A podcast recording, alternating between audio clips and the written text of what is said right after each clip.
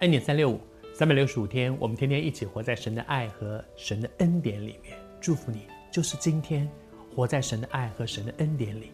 如果你现在方便，我真的鼓励你打开圣经，跟我们一起来读。我们现在正在进行到创世纪的第二十六章，在亚亚伯拉罕、以撒他们这个家族里面，你看到这真是一个蒙福的家族。以撒是一个蒙福的人生，那么在这个蒙福的人生当中。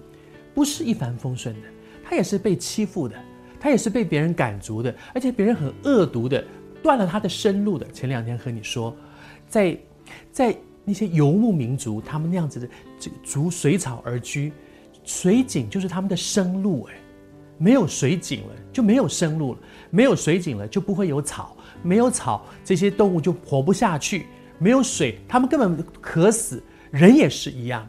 但是对方欺负他们，欺负到好像让他们走到绝路上了。可是他选择不报复，他选择放手，我再去找别人。连他爸爸挖出来的井，人就把它填填起来，那样多坏！不但夺他的井，夺不过来的就把你填起来。但是谢谢主，神的恩典是够用的。那一天，他的仇敌站在他的面前，向他说。我真知道，我是明明的看见耶和华与你同在，你是蒙耶和华赐福的。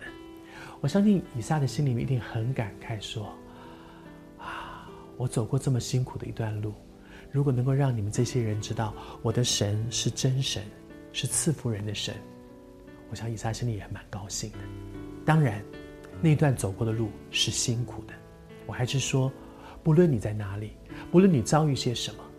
但愿以撒的经历成为你的安慰。你相信时候到了，主一定帮助，主一定伸手。我们耐心等候神。而那一天发生了什么事呢？那一天，以撒的仆人跑来跟他讲，说：“我们挖井的事，我们得到了水了。”你知道，这就是上帝的祝福。神喜悦我们和好。我们要跟神和好，也要跟人来和好。当我们在那个和好的过程当中，你看到祝福就降下来了。常常觉得说，人跟人之间有很多的裂缝，好像一个杯子。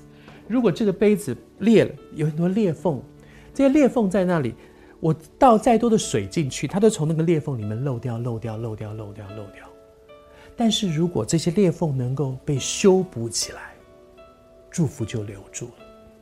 祝福你在上帝的恩典当中，去恢复你跟一些已经很久不说话的人，重新跟他们说话，不只是为着彼此的关系，我相信那会带下属天的祝福，就好像以撒，他和对方修复了那个关系，然后呢，祝福就下来了，祝福就留住了，耶和华赐福满满。